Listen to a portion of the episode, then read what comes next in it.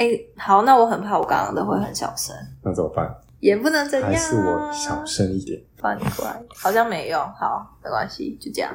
好，你要凶一点，可是你凶一点。好，对，你看这样，哎、这要超用力的好不好？所以我平常讲话都太用力了，可是我是真的我要练习很常被说讲话很小声，就是有时候我会自己越讲越小声，越讲越小声。可是我自己是听得很清楚，别人就会说你可不可以大声一点？我听不到你在讲什么。然后我就会想说，那如果你在治疗很病大声了？，我在里面没有被讲过很小声。我觉得应该是因为很安静，或者是很专注。哦，对，心流状态。对，我不确定。所以你录 podcast 没有进入心流状态。有啊，我在我自己的世界。哦，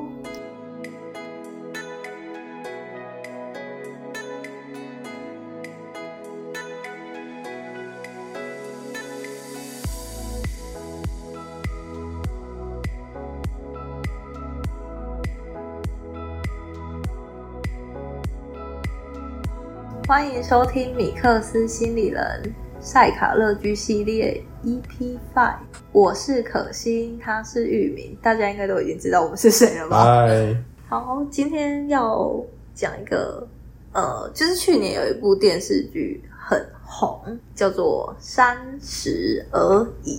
对我身边很多人就是跟我推荐，对，然后这一部戏你有看过吗？没有，好，我没有要剧透你，因为我已经过了三十，所以应该为你拍一个 四四十，事实而已。好啦，就是反正这一部戏在讲说有三个就是不同类型的三十岁的女性，然后她们在这一个重要的年龄，就是遇到的一些可能社会上的压力啊，或者是人生的一些选择，比如说婚姻爱情啊，然后职场上啊，跟性别的一些框架，或者是社会价值的一些对对抗吗之类的？对，就这些议题。然后它比较是从女生呃女性这个角色为出发点的故事，我觉得有兴趣的人也可以去看一下。我们今天都不会剧透这些内容，请放心。好，好，然后我觉得就是会讲这一部电视剧，是因为本人我的年龄 逼近三十，对，也确实啊，因为三十岁这个焦，这个面临这个问题之后，确实会产生蛮大的焦虑。对啊，所以我自己是之前在可能大学时期就听过说，人人生或者是女生二十五岁以后就会开始走下坡，但是我那时候大学生年轻气盛的，怎么会相信这种事呢？就会觉得怎么可能二十五岁我就会走下坡？可是当我真的二十五岁之后，就是我很有印象，我跟我朋友一起出去玩，对，我们就是就是你完全没办法，就是你一一一一熬夜，你隔天就是真的是头爆炸痛，然后起不来，然后体力大下滑。而且开始会有初老现象，会忘记一些事情，这样。对，所以就你知道不得不接受这个前人所说的二十五岁这个分界点。这像是一个诅咒，二十五岁的诅咒。对，对，然后开始到三十岁会产生焦虑，另一个诅咒。另一个诅咒没错，对，来自于社会的诅咒。可是我觉得除了社会，是不是其实在呃生理上真的有那个老化的感觉？因为有些人到大学的时候还在长高，哦，对我相信应该蛮多朋友都有身边的朋友有 这种经验，我的身高早就停滞在可能国中吧。对。但因为其实，在大学的时候，至少我们还有体育课会运动啊，或者说，因为我们从宿舍走到走到要上对走到走到教室的地方，其实有点距离，嗯。就是其实大家都有运动，尤其是有些学校在山上的，要爬那种好汉坡的那一种，没错，就很可怜，就是他们其实都是在在在运动，持续地在运动。那有些人说，哎，二十五岁之后我开始体力下滑、记忆力下滑等等。其实我觉得这跟运动有关系，因为其实你到毕业之后你就开始工作，工作之后你可能长期就坐着，而且没有保持就是持续运动的习惯，可能就因为这样，就是导致你多体力下滑，或者说记忆力开始变差之类，确实是有可能的。哦，哎，对，运动确实。所以我们要讲回来，我们的三十岁焦虑啦，其实大家会觉得，哎，三十岁是不是就会呃遇到一个坎，就会。比如说，在二十九岁的时候，你就觉得，哎，二十岁、二十九岁的时候，你准备面临三十岁的时候，其实那时候应该是最焦虑的。你就会开始觉得，哎，我已经准备要三十，我怎么开始？我怎么还是一样跟以前一样，没有一个呃，比如说大变身吗？对啊，或者说你要成茧的，准备成茧的阶段，哎，我怎么还是个毛毛虫，还没有？变成茧要变成蝴蝶这样子，所以你会觉得说，嗯，我二十九岁是不是应该来做个什么改变这样子？嗯，不过因为确实有些人是在三十岁以前就开始有一些呃，也要面临一些结婚啊、生小孩的一些压力啊，或者说你已经在已经在工作里面有一段时间，照理来说，你的工作应该也要有所起色的时候，跟平常一样，完全没有一个声响，所以你就开始产生焦虑。嗯，对，尤其是你在。听到你身边的朋友开始，哎，他已经升上什么基层主管啊、中阶主管啊，他年薪又破百啦，或是他他的年终又拿几个月的时候，哎，他小孩又生了几个，买了什么车的时候，你开始就会有这样的焦虑了。你有吗？我其实有哎，在当时，其实到现在也都还是有这样的压力啦。那这些压力除了都要大家觉得说，哎，在过年的时候才会遇到，其实不是，就是其实你在整年。整个年都会遇到，对，尤其是现在，对，除了三节，可能每个月都有一个月来一次。但因为现在社群媒体非常发达，尤其是你看到你的同学又 PO 了什么文，他买了新车，他生了小孩，他老婆怀孕了，或者说哎怎样怎样怎样之类，就让你产生这些啊，我怎么会比不上他们啊？我怎么怎么样这样子哦？所以就是会有一些这些焦虑，但其实这种感觉就有点像是。像上升星座一样，就是人到三十就会突然转变成另外一个星座一样。但必须说，就是二十岁到三十岁这个阶段，就是我们也开始进入职场，接受一些洗礼之后，从一开始的锋芒毕露，就想要为这个社会贡献些，对。但是其实你会受到时间的影响，就是磨平了你的棱角，就开始适应了社会。那你会觉得啊，三十岁也不过就这样嘛，就过去了啊，不知不觉又四十岁。对啊，我觉得确实，因为自己即将要奔三了，嗯，就是是真的会有这样的想法跟感觉，尤其是就是刚刚说的，看到跟自己年纪相当的人，可能有一些小小的成就的时候，就会觉得啊，我怎么现在还在这里？怎么现在还是这个样子？这时候那个焦虑感真的就是会蛮明显的。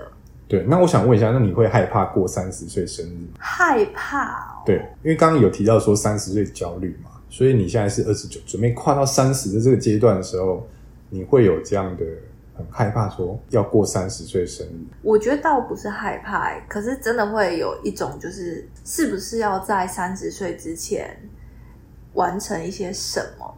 样的比较明确的东西来让自己觉得说，哦，我要三十岁了，我真的有一点不同了，好像会开始在想说，是不是要做什么样的事情？那你有想过要做什么样的事情？还还没有想，还没有确定啊，应该说还没有确定。最近在网络上看到一个说法，叫做呃流汗运动。流汗运动，对，这是不是本来就流汗？对对对，大家可以想说，流汗运动本来就是要流汗啊，就是它这个流汗其实也不是也不是真的叫流汗运动，就是说你要做一些让自己会流汗的事情，嗯，比如说就是你要做一些你平常没有做过的事情，那会让你手心冒汗，会让你冒冷汗的那种，比如说像你以前没有尝试过高空弹跳，你可能就会想要再去想要在二十九岁的时候去试试看，嗯，但我觉得这也都是一个可以让你有跨出。内部焦虑的一些事情像我其实我像二十九岁的时候，我就是做了去滑日出的独木舟，哦，对，然后还有去去玩飞行伞啊，然后是去玩轻航机啊什么之类这些活动，让自己可以比较 感觉好像二十九岁有一些不一样的一些事情，因为这些事情可能是你以前都不会去尝试的，嗯，那因为现在可能在台湾玩这些活动也蛮方便的。对，对，所以其实都可以列一些清单，让你去完成一些让你手心会冒汗的一些活动。嗯。那像是我听过有些人，他但这是这是这是一个做保保险的朋友啦，他就说他一天要认识三个人，三个陌生人，哦，但他是做保险的的一个朋友，所以也可以理解说他为了做这件事情，其实他是为了他自己的业绩，也可以理解啦。嗯。那如果你今天不是一个有目的性的，他想去完成这样的事情，我觉得是一个蛮有意义的事情。对啊，好像真的是要来想一下那个清单，不是有很多什么书，什么三十以前要完成哪些事啊？对对，像我以前有看过一本书，叫做《三十岁就定位》，可是我最近想要再去找那本书的时候，我已经找不到那本书了。是卖的太好，还是呃，可能真的没有用吧。看完之后还是不知道三十岁要干嘛，这样。三十岁的定位，应该是真的还蛮困难的吧？对，对啊，要那我还有看过一篇文章啊，就是说，如果你三十岁还是没有定位的话，就把目标设三十五岁，就是往后延就对了啦。没错，因为他可能觉得说，你既然三十岁还是没有达到你的要的目标，或者说你觉得你的人生没有起色，你就把目标往后延，因为可能需要一点时间去酝酿，让子弹飞一会。嗯，但我觉得这只也是逃避现实啊。说回来，三十岁，我就一直在想说，到底为什么三十这个数字会这么的特别？对啊，为什么不是二八焦虑、三五焦虑，而是三十？因为可能就从古人说“三十而立”，因为像你刚刚提到那部剧叫《三十而已》嘛，30而已对不对？是讲女生的事情。古人常说“三十而立”，就是说，哎，三十岁要。其实我当时也有想说，就是我在三十岁啊，到底这三十而立是要立什么？立蛋吗？是端午节要立蛋吗？那其实我觉得也是到越接近的时候，就开始好奇说，到底而立要立什么？其实我上网查，就是要立信、立德、立言，就是你要讲中文，哦，就是要建立你的信用，然后建立你的就是品德啊，什么立言啊，立言就是说你说话要算话这样子。哦，嗯所以因为可能就是古人平均也活到六十六十岁啦，其实三十岁刚好是在一个中间值。如果你在三十岁之前没有立这些的话，可能你后面也是 all yuki 这样。当然，我觉得 all yuki 其实有点太严重啦，所以其实大家也可以想象说，哎、我们现在接下来还有可能三十岁到你可以活到八十岁，甚至九十岁这这个当中，你想要完成什么事情，可以把它列下来，也不是说你一定得在三十岁前完成什么样的程度，我相信是会有点难的啦。因为尤其是如果你只定了目标，没有计划去怎么做的话，其实真的会非常非常的困难。所以说这样我就会觉得，好像三十岁，他其实有一种什么立信立德，这个就是比较像是一个成熟的人会有的一个样子。对，所以他也说了，就是就是你过了三十岁，你应该有更要成熟一点啦。所以其实也不是说你应该要怎样，而是你过了这三十岁，你就会变成那个样子，就是。嗯，没有一翻两瞪眼啊。对，回到回到刚刚前面说的，就是你到三十岁就会变成你的上升星座一样的概念啦。就是你到三十岁的时候，你开始会思考这些事情，让你去导致你的人会去做了某些事情，这样子。嗯所以大家其实三十呃上升星座这个也是有一点点道理啊，也不是说完全没有道理这样子。嗯，就是可能大家会开始思考这件事情。没错，往后的人生要怎么走之类的。但是我觉得这个可能也，我不确定是不是也是会让人有点焦虑，就是三十岁的那个成熟的样貌，是不是表示说我必须抛下现在这种啊任性啊、幼稚啊，然后。工作想要不做就不做啊的这种嗯比较可呃大略归类为不成熟的思想，但我觉得这就是做自己啊。做自己对啊，做自己，你即使过了三十岁，你还是你。还是可以这样。对你还是可以这样，只是说有时候我们在思考一些事情的层面，就会再更深、更广一点。嗯好了，那讲回来，就是三十岁，如果有些人觉得说他过了三十岁，他得做一些事情让自己不一样的话，但是他觉得说已经来不及了，他可能剩五天，他已经来不及了，怎么办？就像刚刚提到的，如果你要在让自己这个三十而立再多五年，其实你也在三十而立的范围里面啊，你也是也不是不行啦。既然选择了多五年，或是多一年也好，你就要审慎的规划你多了这几这几年要做什么事情。